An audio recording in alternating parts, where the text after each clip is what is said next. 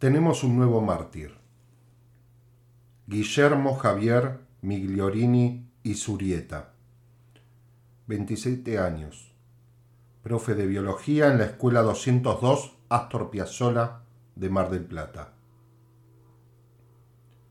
Él dijo, ojalá a muchos de mis contactos que creen en la estúpida ficción de la nueva presencialidad, montada para aplacar a los medios, que no paran porque son criminales de la peor calaña.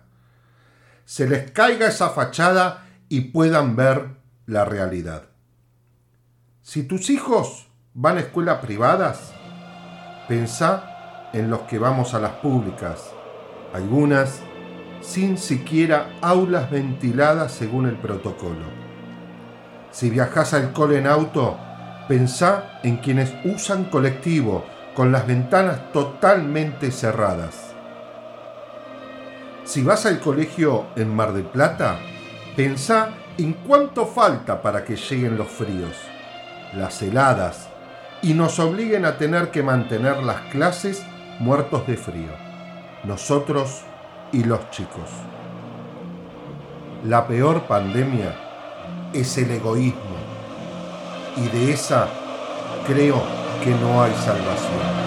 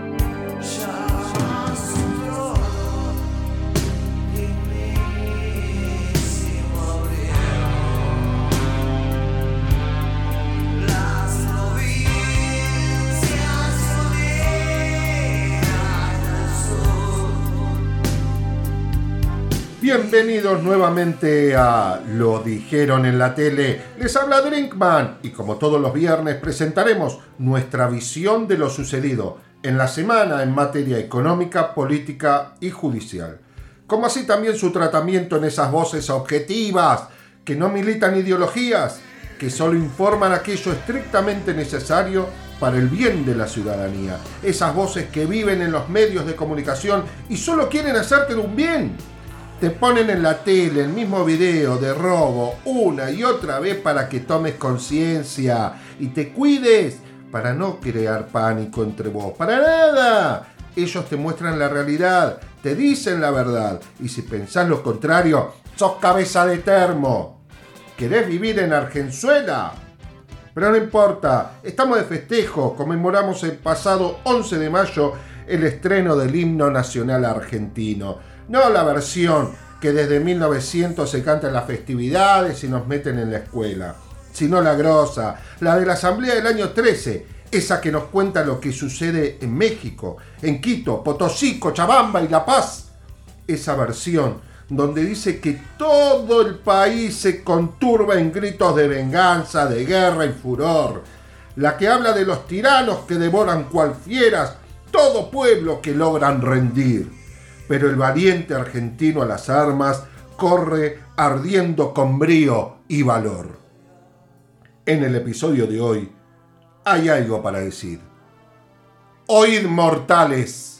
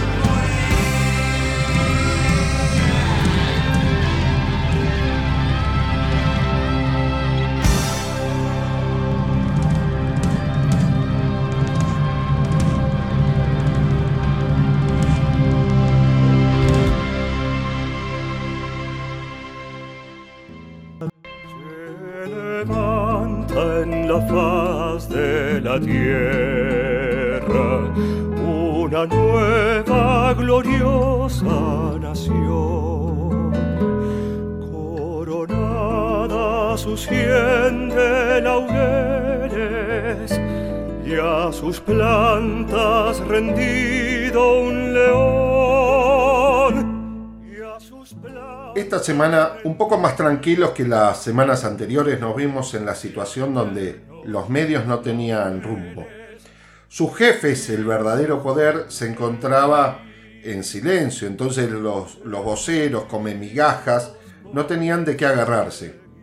Ahí pude ver que en el Azul Grana tenían temas como, por ejemplo, los 10 puntos que se perdieron en el salario durante el último año que pasó. No los 40 puntos perdidos durante el 2017 y entre el 2017 y el, y el 2020, sino los 10 puntos del último año. Después si te ibas a la, a la nada más, estaba Mr. Fake Charuto, publicando una foto del presidente sin barbijo y abrazado a unos pilotos en, un avión. Lo loco de todo esto fue que se supo luego que esa foto era del año 2019 y tuvo que salir a pedir disculpas debido a la exposición que tuvo al haber quedado en offside. Lo más loco de todo también es que este gran comunicador, Mr. Fake Charuto, seguía dando grandes noticias de investigación, periodismo de investigación. Informaba el gasto que tuvo el Estado por llevar a una estilista para la primera dama en el viaje presidencial por Europa. Recuerdo vagamente que entre 2016 y 2019 este tipo de cosas no eran noticia.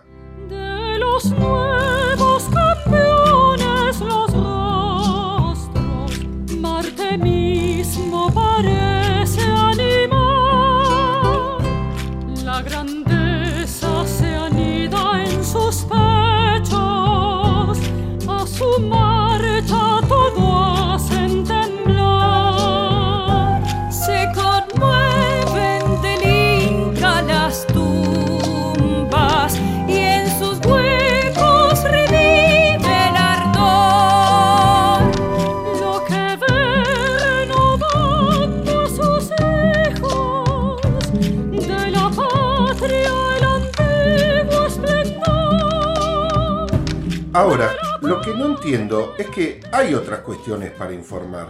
En lo personal, me interesa saber en qué estado está el tema de la causa de los parques eólicos, la de los peajes, la de las escuchas ilegales, la del correo. De esas no nos enteramos nada. Vos me vas a decir, che, y no preguntás por las, las de Cristina, no vas a preguntar por la causa de los cuadernos. Y mirá, la verdad que están todo el día hablando de Cristina, de los cuadernos, y pasan los años y siguen sin encontrarse pruebas. Lamentablemente para ellos, porque seguimos buscando a ese fiscal que estaba como loco desenterrando muertos allá por el sur. Se tuvo que volver con la pala vacía ese. Entonces yo me pregunto por estas también. ¿Qué pasa con estas causas? Más allá de eso, el co- desconcierto que había en ese momento con respecto a los periodistas, a los medios de comunicación, porque el poder real no les estaba bajando línea. Entonces, ahí la noticia fue que Fatiga se había ido a vacunar al país del norte. Sí, se fue a Miami. El hombre argentino, patriota de ley, se fue a Estados Unidos, se compró una vacuna y se la inyectó. En el tema había controversia, más entre la población como también en los medios, incluso porque él había dicho hace casi tres meses que no se iba a vacunar hasta que no viera que se haya vacunado el último de los argentinos. Mentira, por supuesto. Pero bueno, eso era lo que decía. Más allá de eso, la discusión de los medios que estaban sin rumbo hasta ese momento estaba en esa cuestión, en que fatiga si era contradictorio o no en su discurso. Yo creo que no. Él se podía vacunar en la ciudad, pero la verdad es que no quería una foto amarilla, como así tampoco quería una foto con el gobierno nacional vacunándose. Y ahora se habrá preguntado en algún momento, y si me toca la rusa, el tipo no es contradictorio porque desde el primer momento siente que nació en el país equivocado y como dijo la semana pasada el tío mimoso W, rompió el chanchito y se fue al norte a vacunarse. Yo quisiera saber si sigue despertándose de noche como contó una vez la mujer de él, que decía que se levantaba con medio como con ataques de pánico, gritando, preguntándose y preguntándole a Dios por qué le pasan tantas cosas malas a los argentinos, por qué no le pasan a él. Eh, locura total este tipo. Pero se siente, se siente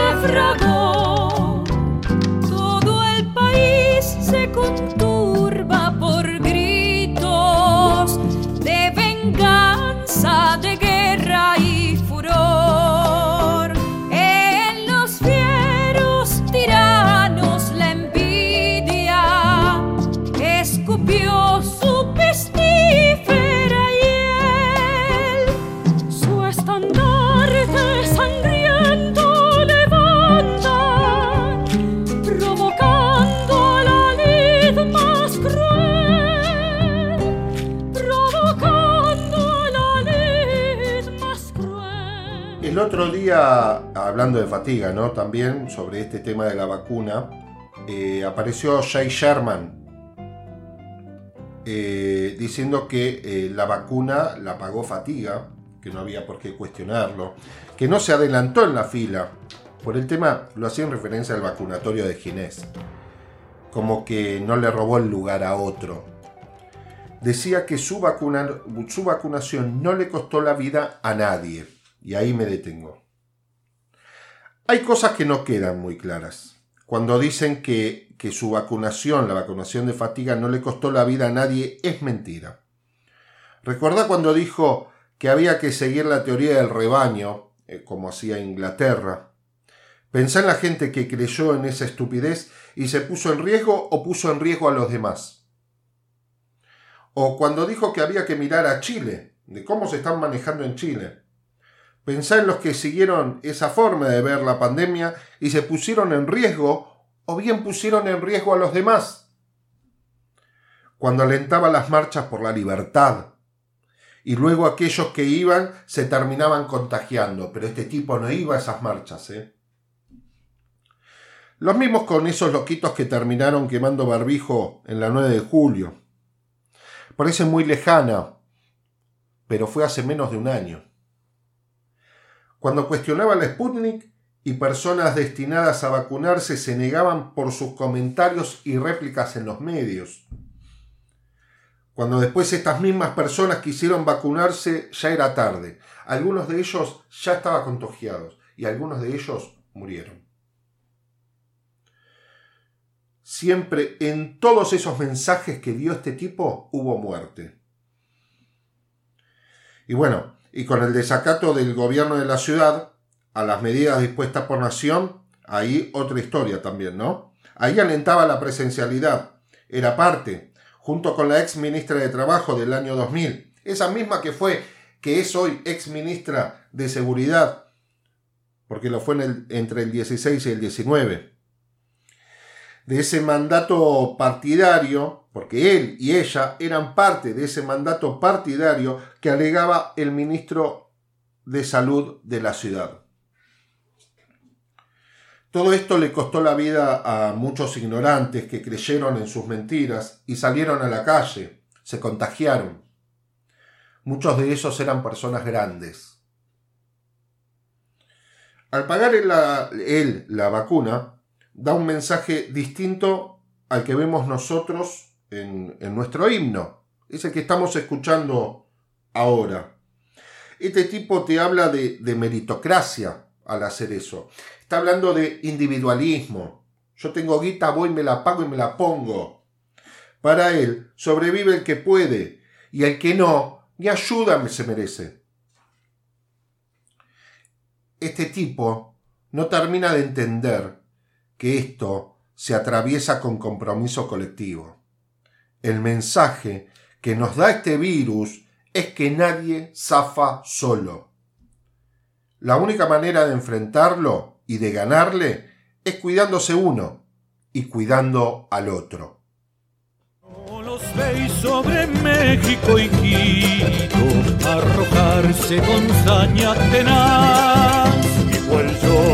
Bañados en sangre, Potosí, Cochabamba y La Paz. No los veis sobre triste Caracas,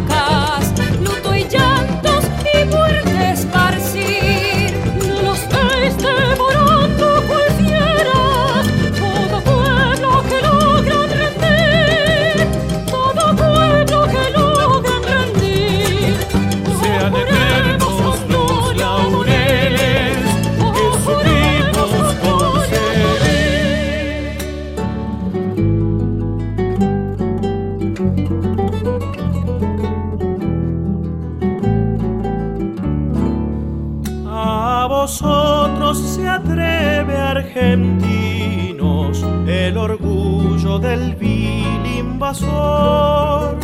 Vuestros campos ya pisa contando tantas glorias hollar vencedor.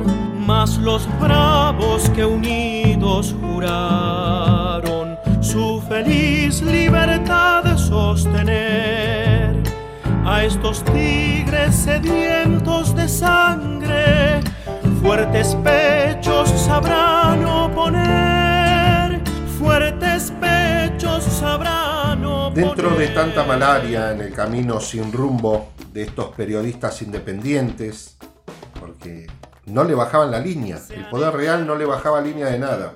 Entonces todos decían cosas distintas, no sabían para dónde ir. Pero a lo lejos se vio una luz, una nueva excusa. El gobierno nacional ponía sobre la mesa el tratamiento en el Congreso de un proyecto de ley para establecer de antemano reglas objetivas con el objeto, valga la redundancia, de implementar medidas ante la existencia de determinadas situaciones de avance del virus. Lo que sonaba en todos lados era la palabra superpoderes, y ahí empezó el común denominador de todos estos periodistas independientes. Si no lo afirmaban, el tema de, los superpoderes, lo preguntaban, o se preguntaban con retórica, o dejaban que un invitado de la oposición lo diga sin que se le pregunte, se le repregunte de dónde sacaba esa conclusión.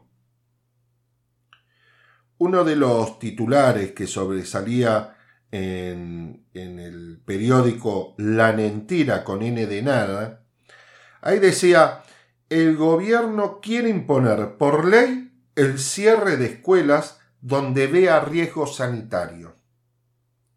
¿Quiere imponer por ley? No me entra en la cabeza. O lo impone o es una ley. Porque no entiendo que si es ley, si es ley no se impone. Es votada en ambas cámaras del Congreso. Sistema de gobierno democrático, división de poderes. Después estaba el otro diario, el de enfrente, La Corneta, decía, después del fallo de la Corte, ya acá ya eran más poéticos, el gobierno pide poderes por ley para cerrar escuelas. No, no, no, no, no, no. Ya no entendemos nada o entre nosotros no nos entendemos bien. Vamos a tratar de estudiar un poco ese proyecto de ley al cual están haciendo referencia como el de los superpoderes. Y vamos a ver que no son poderes para decidir cerrar escuelas, como dice el, el diario La Corneta, ni tampoco que se impone, como lo dice la mentira con N de nada, sino que se establecen de antemano pautas operativas para implementar, sea en nación, provincia o ciudad, ante determinados escenarios. Como es de esperarse, busqué el proyecto de ley y le pegué una lectura. No es muy difícil, se lleva solo, así que tío mimoso W, con solo 34 artículos te enterás de cuál es esta idea, cuál es esta planificación que se quiere negociar, se quiere debatir en el Congreso. Yo te lo digo de esta manera porque me acuerdo que hace un par de días, mientras estabas hablando pavadas, diciendo de que se trataba de un proyecto de ley donde el gobierno quería imponer la posibilidad de que tenga superpoderes, vino una persona y te preguntó ahí al aire si la habías leído mientras hablaba de estos superpoderes y empezaste a titubear, tartamudeaste, y tartamudeaste no por cuestiones, cuestiones psicológicas, que en ese caso jamás los estaría haciendo mención en, esta, en este encuentro, sino porque te viste expuesto en tu truchada, en tu opereta. El valiente argentino a las armas corre ardiendo con brío y valor. El clarín de la guerra cual trueno en los campos del sur resonó. Buenos Aires se opone a la frente de los pueblos de la ínclita unión con brazos robustos desgarran al ibérico altivo león, al ibérico altivo león. Sean eternos los laureles que supimos conseguir. San José, San Lorenzo, Suipacha, ambas piedras, Salta y Tucumán la colonia y las mismas murallas del tirano en la banda oriental. Son letreros eternos que dicen, aquí el brazo argentino triunfó. Volviendo a lo serio, el proyecto dice, y esto lo puedo sacar de la lectura, que su finalidad es proteger la salud pública y argumenta el por qué es obligación del Estado Nacional velar por esta salud pública, indicando normativa de nuestra Constitución y tratados internacionales de derechos humanos. También dice que el objetivo de la ley es establecer medidas sanitarias generales de prevención que se van a aplicar en todo el país y van a ser disposiciones sanitarias locales y focalizadas en la cuestión de contención y disminución de contagios no solo para el presidente, sino para los gobernadores y para la ciudad, distintas medidas se van a ir aplicando según sea cada caso y según cada escenario.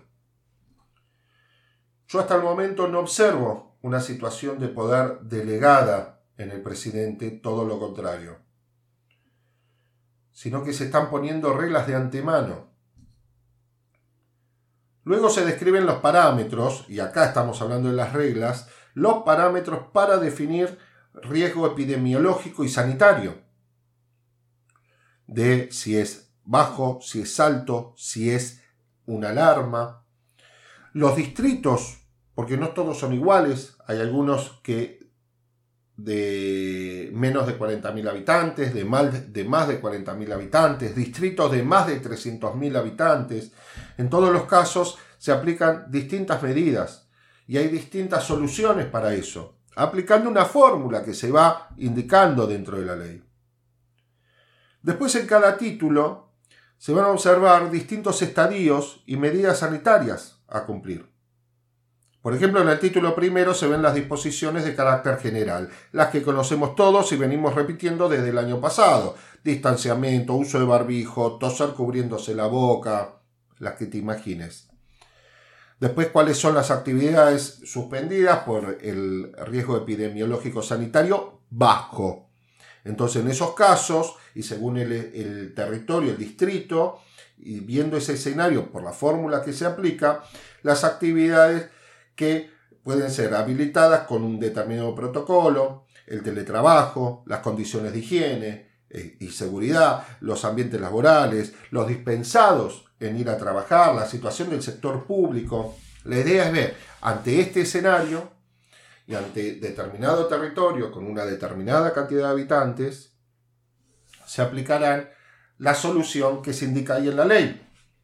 Entonces ya no es lo que decían antes como que lo hacían por una cuestión demagógica, o que querían meter a la gente adentro de las casas, o que testeaban de por de menos, o que testeaban de por de más, y bueno, no sé qué, qué otra sarta de pavadas. Después le sigue la situación de riesgo alto dentro de la misma, del mismo proyecto de ley, prevé esa posibilidad. La situación de riesgo alto ya se habla del tema de los locales gastronómicos, una restricción circulación de circulatoria en, en la nocturnidad, facultades de las autoridades locales de ampliar esa restricción nocturna. Y por último, la situación de los distritos de más de 300.000 habitantes, en una situación de alarma epidemiológica, y ahí se describen las actividades suspendidas, y recién ahí, en ese momento, se habla del tema de la suspensión de clases presenciales y del transporte público de pasajeros. Por lo demás, es, eh, lo que queda es este, toda normativa referida al monitoreo de las autoridades y la, la evolución de lo que es la circulación, acompañamiento de la situación, etc. Lo que vemos acá es que este proyecto de ley nada habla de superpoderes, se trata de una ley sanitaria con reglas básicas en situación de pandemia, que describe escenarios y el temperamento a adoptar en cada caso.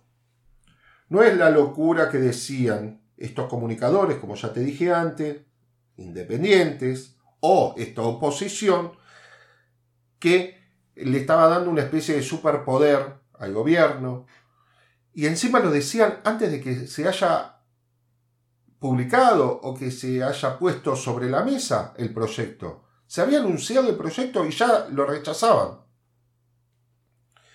Y fue en ese caso cuando se los enganchó en offside. Alas brillantes cubrió y azorado a su vista el tirano con infamia la fuga se dio.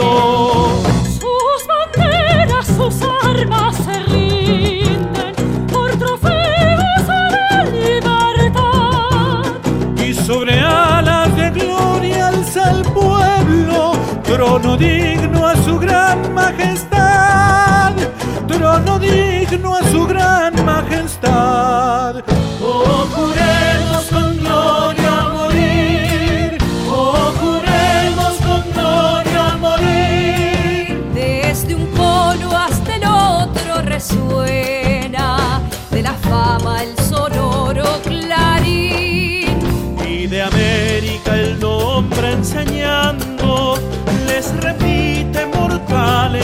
Oíd. Ya su trono dignísimo abrieron las provincias unidas del sur. Y los líderes del mundo responden al gran pueblo argentino salud. Al gran pueblo argentino Les confieso algo. No encuentro asidero en esta forma de manejarse de los medios oposición. Yo no, no voy a entrar en el juego de que Messi pagó el aporte solidario y Tevez no. La verdad que no sé si fue así y tampoco me interesa porque quedará en la conciencia de cada uno eso. Esto, si yo me meto en esas estupideces, sería lo mismo que hace el doctor Fake Charuto. Y en algún momento tendría que pedir disculpas porque de tantas pavadas que digo, en alguna terminaré mintiendo como él lo hace todo el tiempo.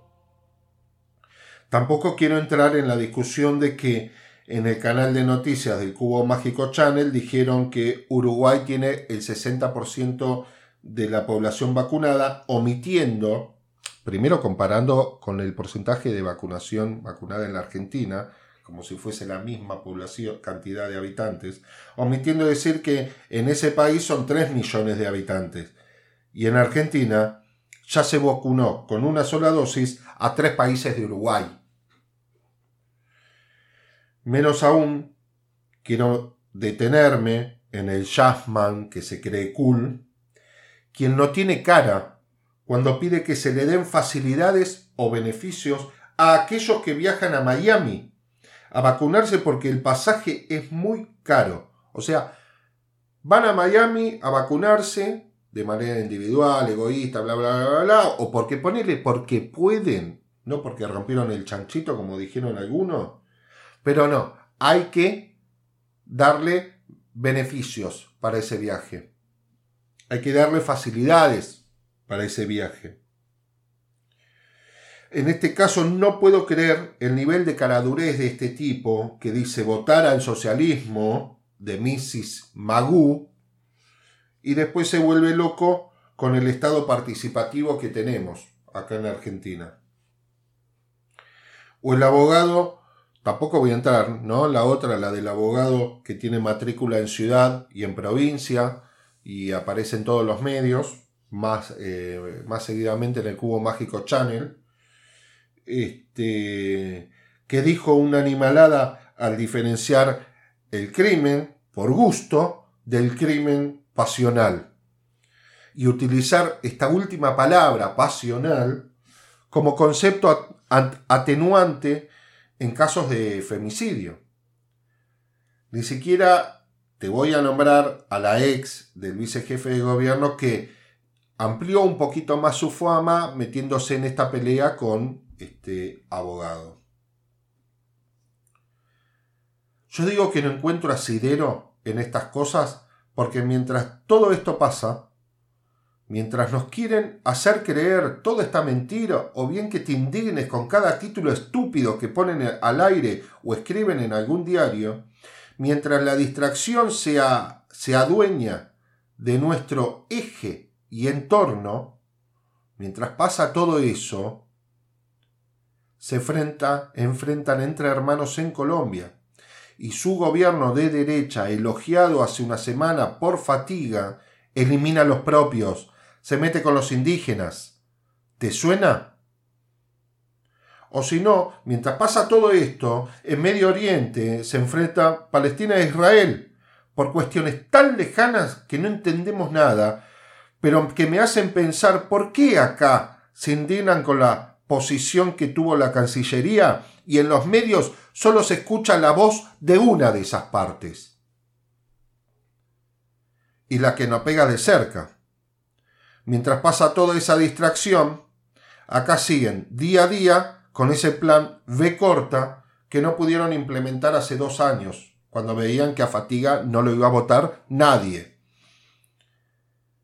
Si no me creen, porque lo vengo hablando desde hace varios episodios, escuchemos una de las entrevistas más crudas y duras que un político, en este caso una política, tuvo que sufrir antes de ayer. Buenas noches formalmente. Buenas noches. ¿Y dónde viviste al final? Bueno, efectivamente los primeros meses me fui a vivir a la casa de mis padres. ¿Ya en ese momento había novio o no? ¿17 de octubre? Sí. No, todavía no. No había novio. Todavía, no. no. ¿Eso cambió el tema de dónde vivir? No. No. Vos sos una dirigente política y lo vas a hacer hasta el último día de tu vida. Ves la gestión y decís, esto lo hubiera hecho de otra manera. ¿Qué, por ejemplo? Si vos fueses gobernador en este momento en la provincia de Buenos Aires, en el Gran Buenos Aires, ¿habría clases primarias? Sí y sería lo último que cerraría. ¿Vos crees que ese sector que, como decís vos, se sintió desilusionado, defraudado, o la palabra que busquemos, puede volver con ustedes en estas legislativas de este año? Yo espero que vuelva a confiar en nosotros. Vos reconoces más autocrítica, vos tenés más autocrítica. Yo soy muy autocrítica en general, en mi vida personal y profesional. Creo que soy muy exigente conmigo misma. En ese reportaje yo te pregunto qué puntaje, qué puntaje te pondrías como gobernadora y vos contestas muy bajo porque soy muy eh, autocrítica conmigo misma, decís en esa Así es, soy muy autocrítica y me cuesta probarme. Yo me acuerdo que Durán Barro nos decía es una leona. Ahora veo la leona. Ahora sí te veo. Tenía que haber dicho cosas, tenía que haberlas dicho como Lelita Carrió.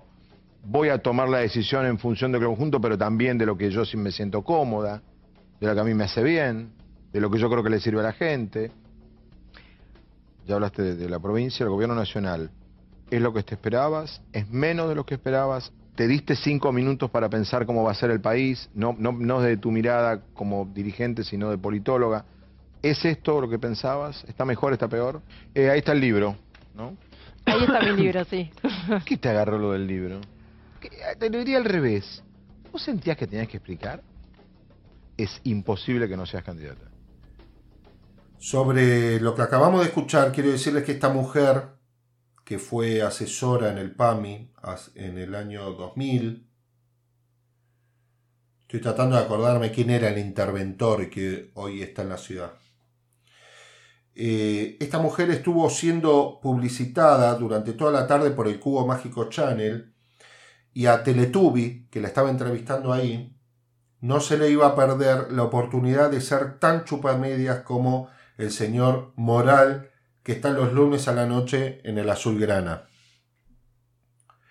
Le hicieron publicidad incluso a la revista, perdón, al libro que publicó eh, esta señora. Es un libro que no sé qué dirá, pero tengo entendido que utilizó letra Arial número 16.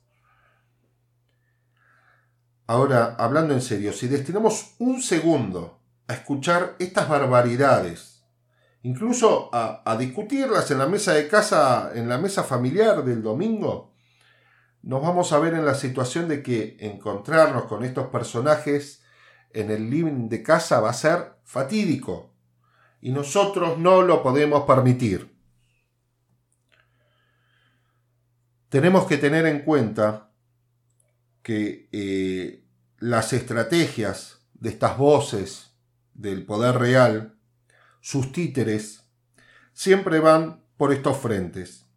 Y luego te aparece un grupo de chicos cantando el himno como si fuesen a ir a la guerra, a los gritos, escupiendo saliva. Y no te confundas, ¿eh?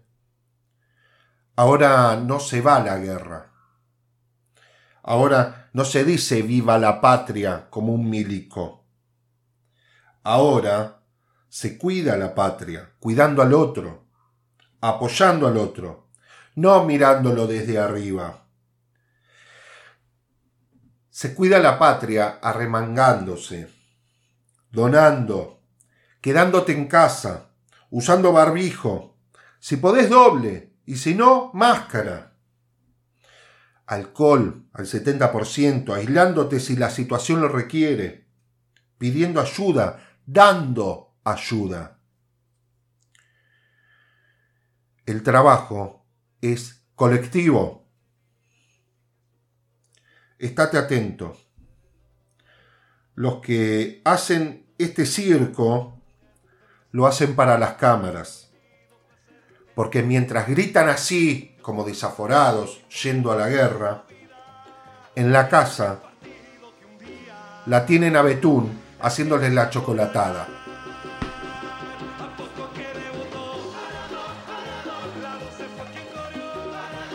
Yo prefiero, en lo personal, el grito de cancha, el de aliento, el himno desde el corazón, no para la gilada, solo para nosotros, para uno. Prefiero que no haya 15 personas gritando el himno como si fuese ir a la guerra para luego pegarle a uno entre todos esos 15. Yo prefiero que el himno lo cante uno solo, entonado, vestido de docente, en honor a esos docentes, como lo hizo Moyo. Prefiero el himno alentado por una multitud para que uno, el 10, eluda a 11 y meta el gol recordando a los que no están. Y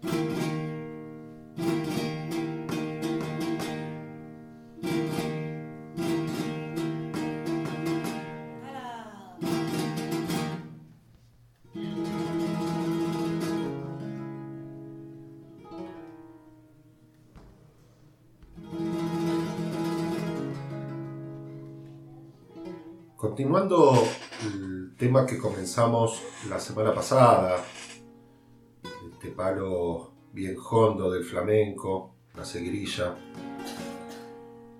vemos que se remonta a sus orígenes a Jerez, en el siglo XVIII, continuando las tonás. Aquellos cantadores como Paco Andaluz, Miguel Molina, el Tati, Manuel Agujeta, Terremoto de Terés, con esa forma libre de expresión jerezana. Y bueno, ahora lo que vamos a hacer es ver un poco la estructura de lo que es el cante de la seguirilla, con un llamado y la entonación de la cantadora.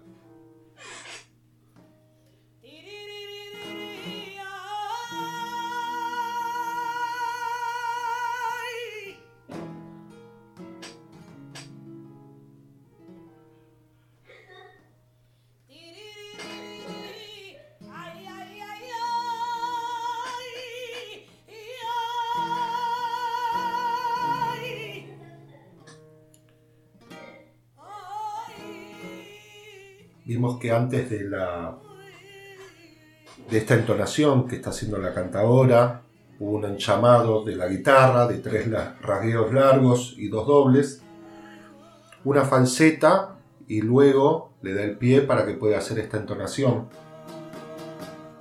y la salida del cante. No se hace falseta durante la entonación, sino que es previa. Y ahí, luego de ello, comienza la letra en dos momentos, dividida en dos cuerpos. Esta es la primera parte de la historia, la primera parte de la letra.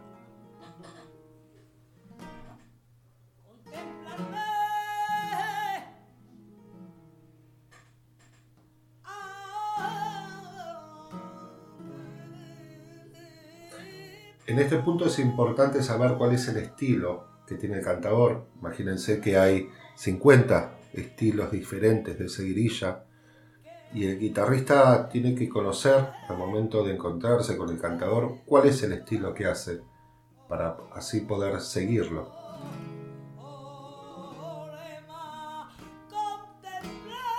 Ahí va, estamos viendo cómo en esta primer parte del, del cuerpo de la letra del primer cuerpo está cerrando.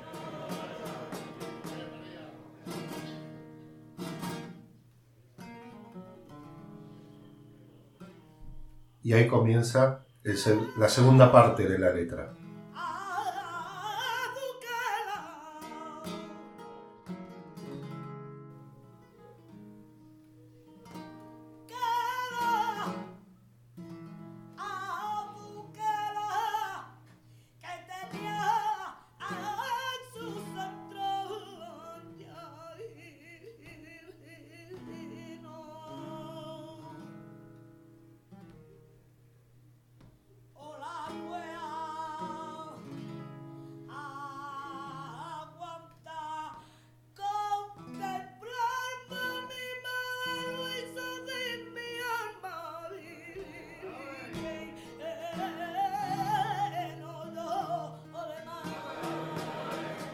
Fantástico porque cantar seguirilla es el arte de poder llorar penas ajenas y penas propias.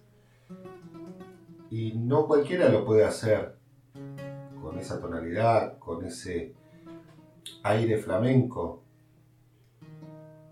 Y que pueda ser seguido, aparte por el guitarrista, ¿no? que debe conocer muy bien los orígenes de cada, de cada palo y a su vez cuáles son esos estilos que hay dentro de cada palo. En este caso vimos que la cantadora, como yo les dije, ingresó con una entonación, con el tiri tiri tiri tiri. ah. En ese sentido lo que está haciendo es buscarle el tono. Pero la particularidad que tiene la seguidilla es que no siempre va a ser todo totalmente métrico. No en la estructura del compás, y lo vamos a ver como así tampoco con el tono, con esto que yo le estaba diciendo, porque es atonal. El guitarrista no está obligado a seguir el tono del cantador porque aparte es imposible y aparte no sería flamenco. No es cuadrado el flamenco y eso es lo, lo maravilloso de este arte. Ahora va a comenzar la segunda parte, o sea, la segunda letra dentro de la canción, que también va a ser una parte dividida en dos cuerpos, como ya les dije antes. En la primera, el primer cuerpo va a contar una letra y ahí el bailador puede meter un corte.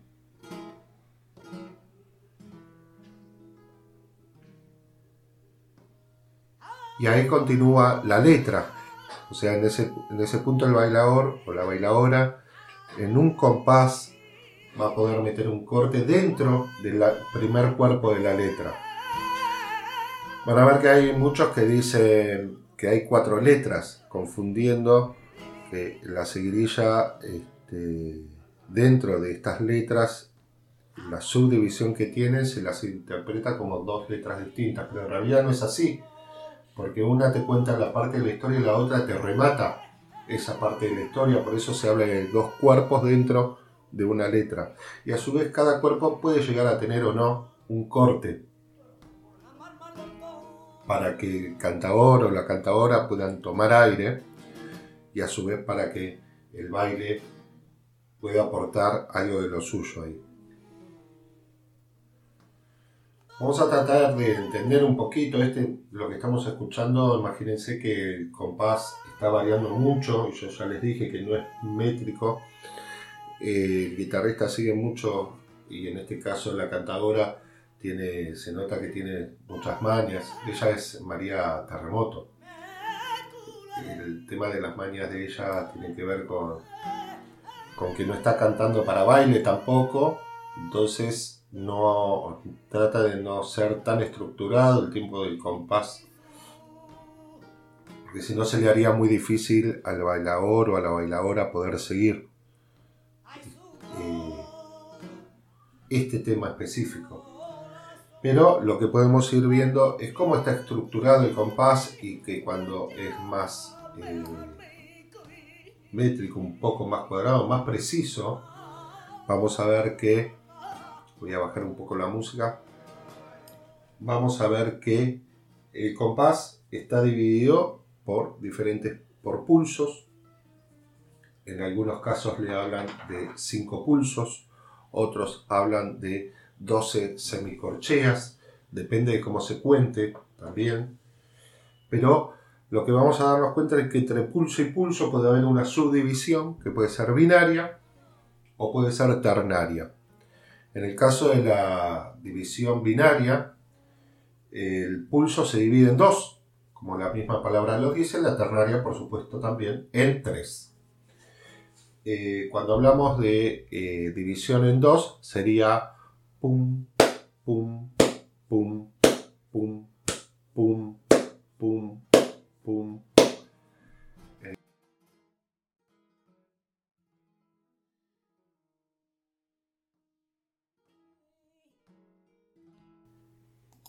En el, en el caso de la división ternaria sería pum, pum, pum. Y bueno, y ahí vamos a darnos cuenta, vamos a poder ver que el, eh, la seguirilla tiene una mezcla de estos, eh, estas dos formas de contar dentro de los pulsos y lo que va a formar el compás. Vamos a ver que su irregularidad va a estar dada en dos compases binarios, o sea, en un solo compás vamos a tener dos momentos binarios dentro de dos pulsos, dos pulsos que van a ser con subdivisiones ternarias y otro pulso binario. Entonces quedará así si cuento el pulso y sus, sus divisiones haciendo el acento de la palma en el momento del pulso.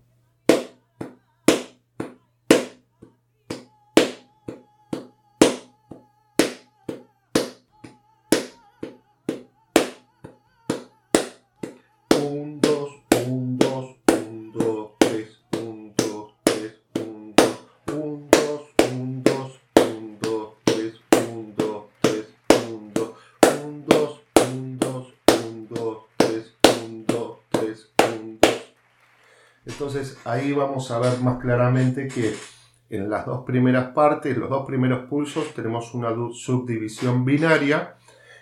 En los dos pulsos siguientes, la subdivisión va a ser ternaria. Y en el último pulso va a ser binaria. Entonces, sin subdividir, o sea, sin contar las subdivisiones dentro de los pulsos, el pulso solo va a ser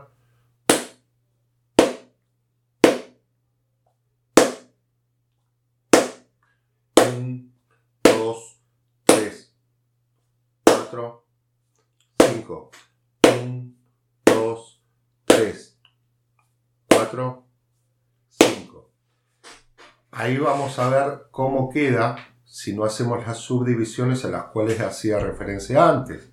Entonces, volviendo para poder cerrar el compás con las subdivisiones y haciendo el acento en los pulsos, nos quedaría 1, 2, 1, 2, 1, 2,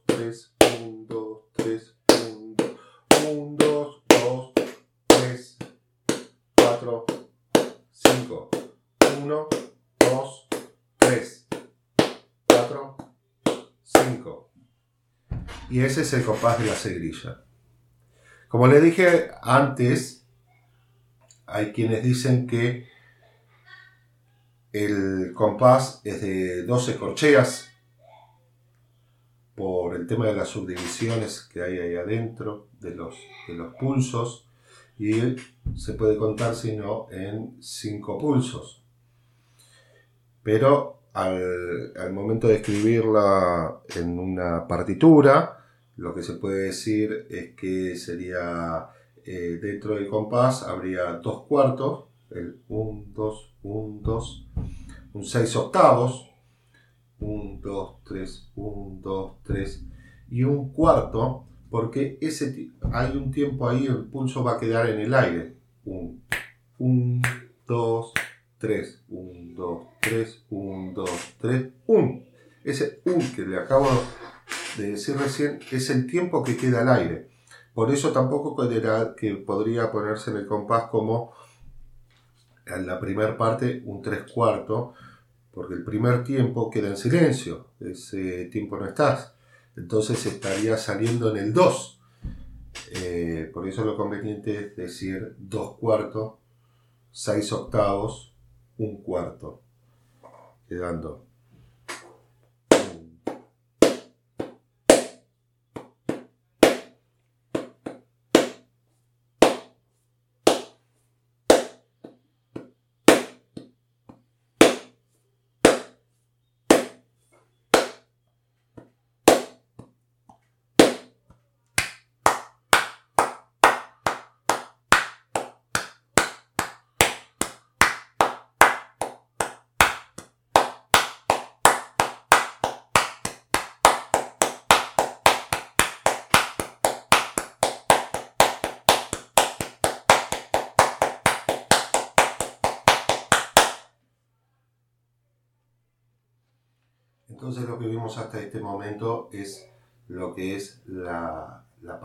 Compás de la seguirilla. Igualmente me gustaría que escuchemos un poco más de lo que estábamos eh, teniendo de fondo, que bueno, se nos perdió, pero eh, voy a tratar de iniciarlo ahí, la parte de la última letra, lo que se llama el macho.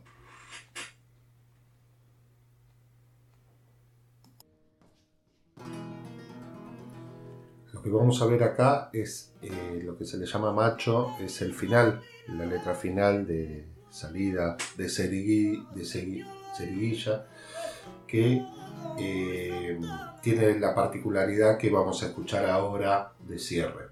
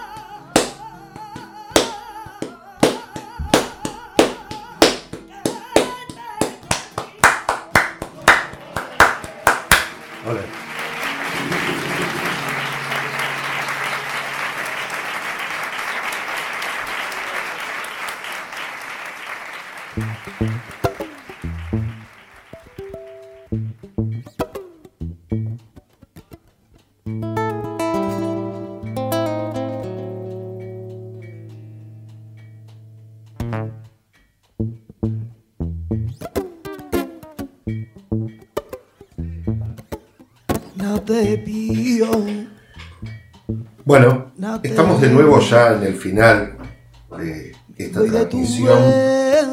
Como todas las semanas, nos despedimos cocinando algo. Y, y esta ocasión no va a ser la excepción. Así que eh, vamos a tratar de hacer algo sencillo pero gustoso, jugoso. Y bueno, mientras estoy prendiendo el fuego, ya me abrí una cerveza, bien amarga, como nos gusta, puchito por medio. Eh, en la cocina me puse una cacerola y hice lo más fácil que se puede hacer, que es pelar, lavar y meter papa adentro de la cacerola con agua, podés ponerle caldo, puñado de sal gruesa y que se hiervan, ¿eh? porque vamos a hacer un buen puré de papas. Y cuando haya pasado un tiempo suficiente, eh, las escurrimos, eh, dejamos un poquito de ese caldo que se armó y le agregamos leche, canela, eh, cosas ricas como para después pisar y armar un, puré que se pueda dar vuelta con el solo tenedor, ¿no? Entonces, mientras hicimos todo eso, cuando terminamos de hacer todo eso, lo más simple, ya, ya tenemos prendido el fuego, buena brasa, bien fuerte debajo de la parrilla, y agarramos dos entrañas. Dos entrañas que no tienen que estar con ese jugo feo de porque estuvieron en la, en la heladera, dentro de una bolsa, sino que las secas bien. La carne siempre tiene que ir a la parrilla bien seca. Salvo que haya sido eh, marinada con algo. Pero en este caso bien seca le sacamos esa piel, ese cuerito que tiene, la salamos y la metemos a ese fuego fuerte. Porque lo que queremos no queremos arrebatarlas ni nada por el estilo, sino queremos que se hagan jugosas, a punto, el verdadero a punto. No ese a punto que te sale crudo, sino ese a punto que es rosado, rojizo y cocido también. Entonces, con un poco de sal por encima, fueron a la parrilla, fuego desde abajo, bien fuerte, 6-7 segundos, que aguante la mano, y se hacen de un lado y del otro, me dejás 10, 15 minutos, 10 minutos por lado, y la metes en el plato junto con ese puré de papa, pero la metes de manera tal que el jugo de la carne también le dé sabor a ese puré de papa y mientras vas cortando te agarras un poco de ese puré de papa y te lo metes en la boca y fantástico. Hasta la próxima. Nos volveremos a encontrar. Hasta luego.